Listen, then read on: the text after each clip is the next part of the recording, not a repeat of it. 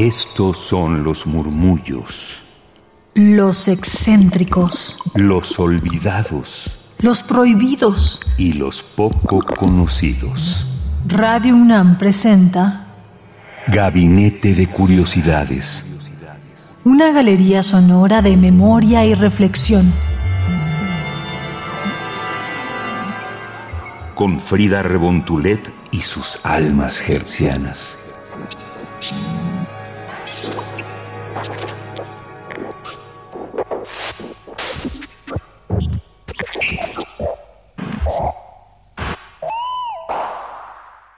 ¿Qué tal, mis queridas almas gercianas? Sean todas bienvenidas a Gabinete de Curiosidades. Y hoy justamente, pues ya saben que tenemos estas charlas en torno a el sonido, lo espectral. Así que le doy la bienvenida a Emiliano López Rascón. Bienvenido.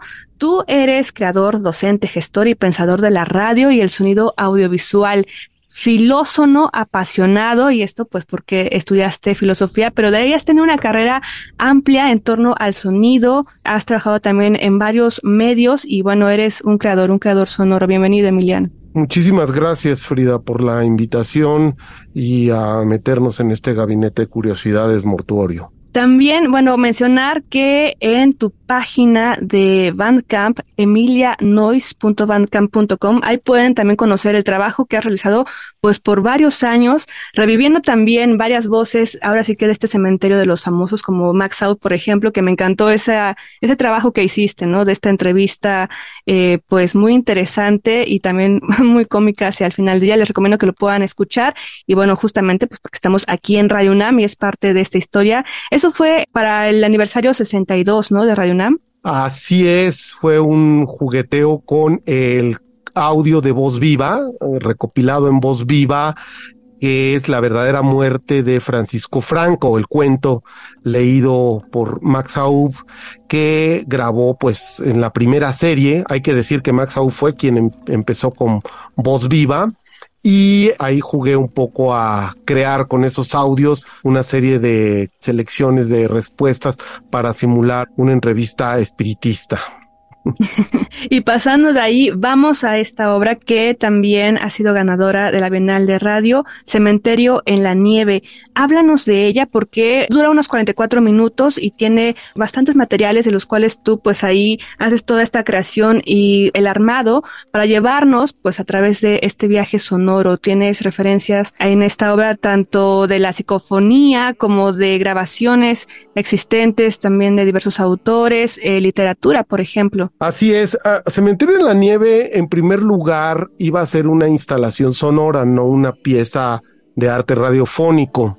Es decir, que cada emisor de cada monitor de audio iba a estar conectado a una propia grabación independiente. Muchas de ellas aparecen obviamente en la obra, pero estarían distribuidos en una especie de cementerio que se debe instalar en la mega ofrenda del Festival del Día de Muertos que se lleva a cabo en la Facultad de Medicina. Pero este festival albergaba pues distintos eventos y para 2001 yo justo compuse esta idea instalativa. Sin embargo, cuando la estaba desarrollando, pues me dijeron los organizadores que no se contaban con las 32 bocinas que se habían autorizado y solicitado originalmente, luego fueron 16 y luego me dejaron cuatro, entonces dije, no, saben que ya con cuatro esta idea no funciona, así que mejor voy a eh, trabajarlo como una pieza estéreo y se volvió de alguna manera una pieza secuenciada, pero la idea es que todos estos sonidos que componen Cementerio en la Nieve iban a sonar al mismo tiempo y aunque tienen distintas duraciones, crearían una especie de paisaje mortuorio, un cementerio que está inspirado en la antología de Spoon Rivers, que es un, digamos, libro de poemas de Edgar Lee Master de finales del siglo XIX en Estados Unidos.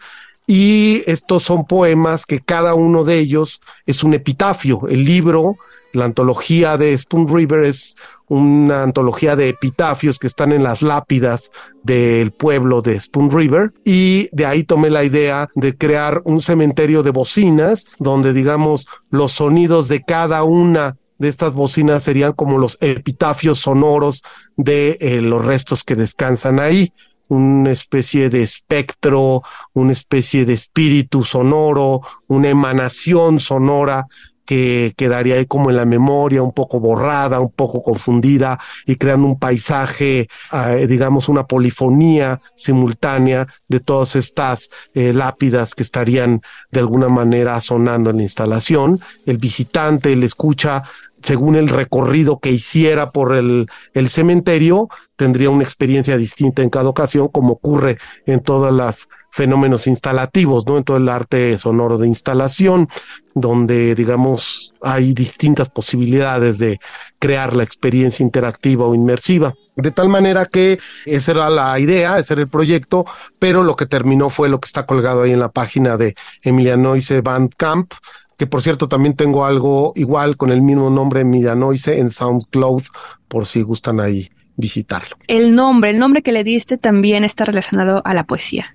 Ahora no sé yo. Sí, claro, es un poema de Javier Villaurrutia. Es un poema que de hecho está musicalizado y parte de esa musicalización está en uno de los audios.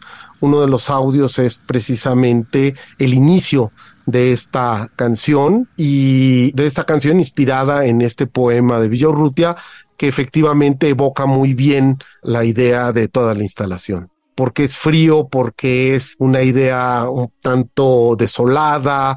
La nieve enfría las ondas sonoras. Entonces la nieve crea un tipo de silencio, tiene propiedades absorbentes de las ondas sonoras. Los paisajes nevados son a menudo más bien silenciosos, son silentes. Hay un contraste fuertísimo, digamos, entre la tempestad de nieve que es ventisca, que es ah, muy ruidosa, muy atronadora, pero cuando la tormenta cede y sale el sol sobre el cualquier campo nevado, mortuorio, cementerio o no, queda una, un remanente de silencio, hay una calma que, la famosa calma que sigue a la tempestad. Emiliano, escuchemos un fragmento de esta obra, preséntalo por favor y ya nos dirás al regreso qué escuchamos. Muy bien, pues vamos a escuchar alguna de las partes donde combino audio de la Guerra de los Mundos de Orson Welles y con algunos sonidos de la hija de una amiga mía, de Federica Armendaris, quien grabó a su hija en aquel entonces de dos años, Manuel Emilia. En fin, es un collage con algunas grabaciones personales y sobre todo, claro, sonidos de témpanos de hielo derritiéndose.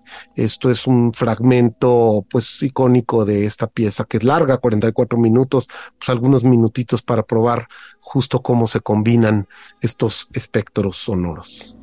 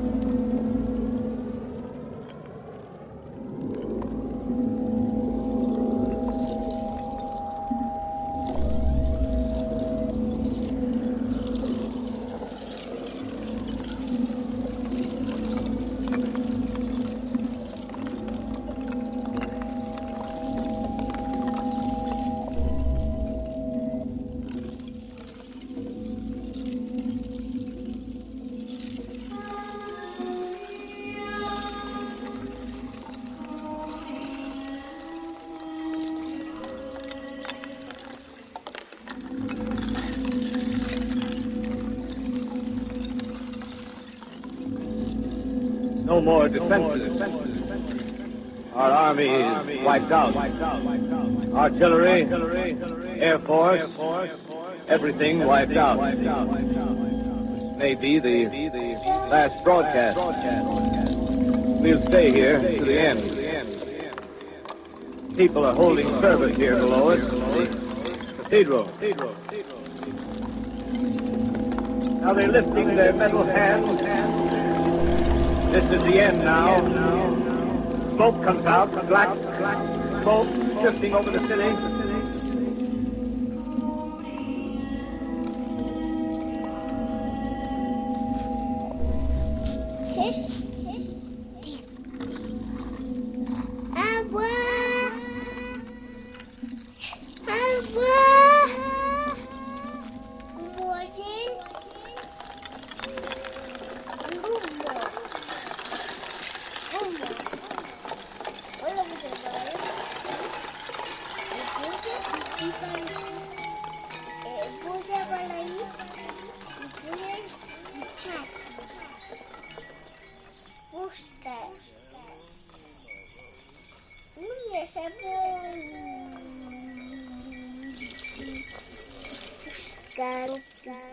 Lo más, le pisa lo más.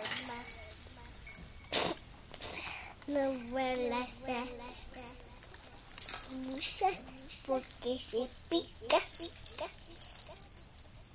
te va a chupar.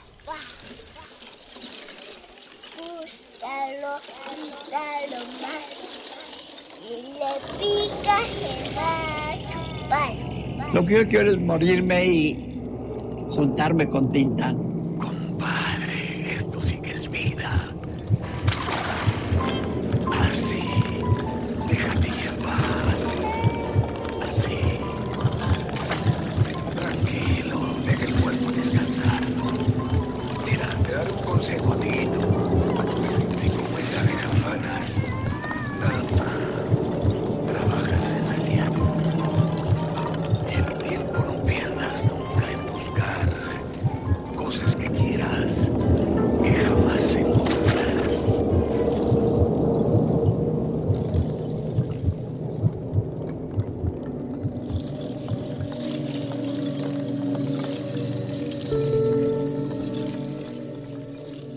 Estamos de regreso aquí en Gabinete de Curiosidades y acabamos de escuchar un fragmento de Cementerio en la Nieve de Emiliano López Rascón. Y cuéntanos, yo te quiero preguntar, ¿tú qué piensas, qué te provoca la palabra espectral? ¿Cómo lo has pues abrazado, no? En, en tu campo. Yo creo que esta idea de que hay algo no visible, que es el reino de los espíritus, el reino de lo inmaterial, pero que sin embargo tiene algún tipo de densidad, muy sutil, muy vaporosa, es cara a la idea occidental del alma, a la idea del suspiro, a la idea del pneuma, a la idea de que hay un halo energético que trasciende al cuerpo y que va más allá del cuerpo. El sonido es una prolongación del cuerpo. El sonido y la voz hace que nuestro cuerpo llegue más allá. Eh, nuestros oídos también nos contactan con otras corporalidades a partir de sus repercusiones moleculares a través de el aire y del oxígeno. Aunque la espectralidad es una idea también que, digamos, en su etimología más bien viene de spectrum, que es la idea de imagen, espíritu, fantasma, simulacro, aparición. Esta idea, como quiera que sea, es de algo que es efímero, algo que es evanescente, algo que es inacible como lo es la radio misma. Y a mí me gusta pensar, por ejemplo, que la radio ya estaba de alguna manera presentida en todos estos experimentos espiritistas que se hicieron justo cuando se estaba inventando la radio, justo en el siglo XIX con Alan Kardec y el espiritismo, que se sentaban en una mesa, se agarraban de las manos y todo el mundo empezaba a evocar eh, a los espíritus, ¿no? De la misma manera en cómo se reunían en torno a una mesa a escuchar la radio que descubrió Tesla y que comercializó y patentó Marconi. Bueno, pues ahí estaba presentido, o sea, ya en el espiritismo estaba puesta la idea de la radio, también por ahí podemos explorar alguna idea del espectralismo sonoro. Perfecto. Oye, Emiliano, pues qué gusto que puedas hablarnos, pues muy brevemente en este tiempo radiofónico sobre esta idea de lo espectral y también de cementerio en la nieve. Y ya estamos cerrando este gabinete de curiosidades. Síganos en ex, antes Twitter, es arroba gabinete C-bajo.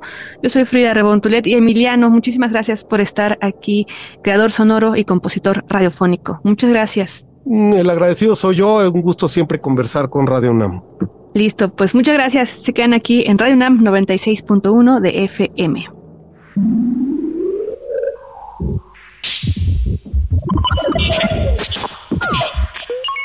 Estas fueron las sombras del tiempo sónico. Radio UNAM presentó Gabinete de Curiosidades. Refugio de experimentación, memoria y diversidad sonora. Dispara tu curiosidad en la próxima emisión.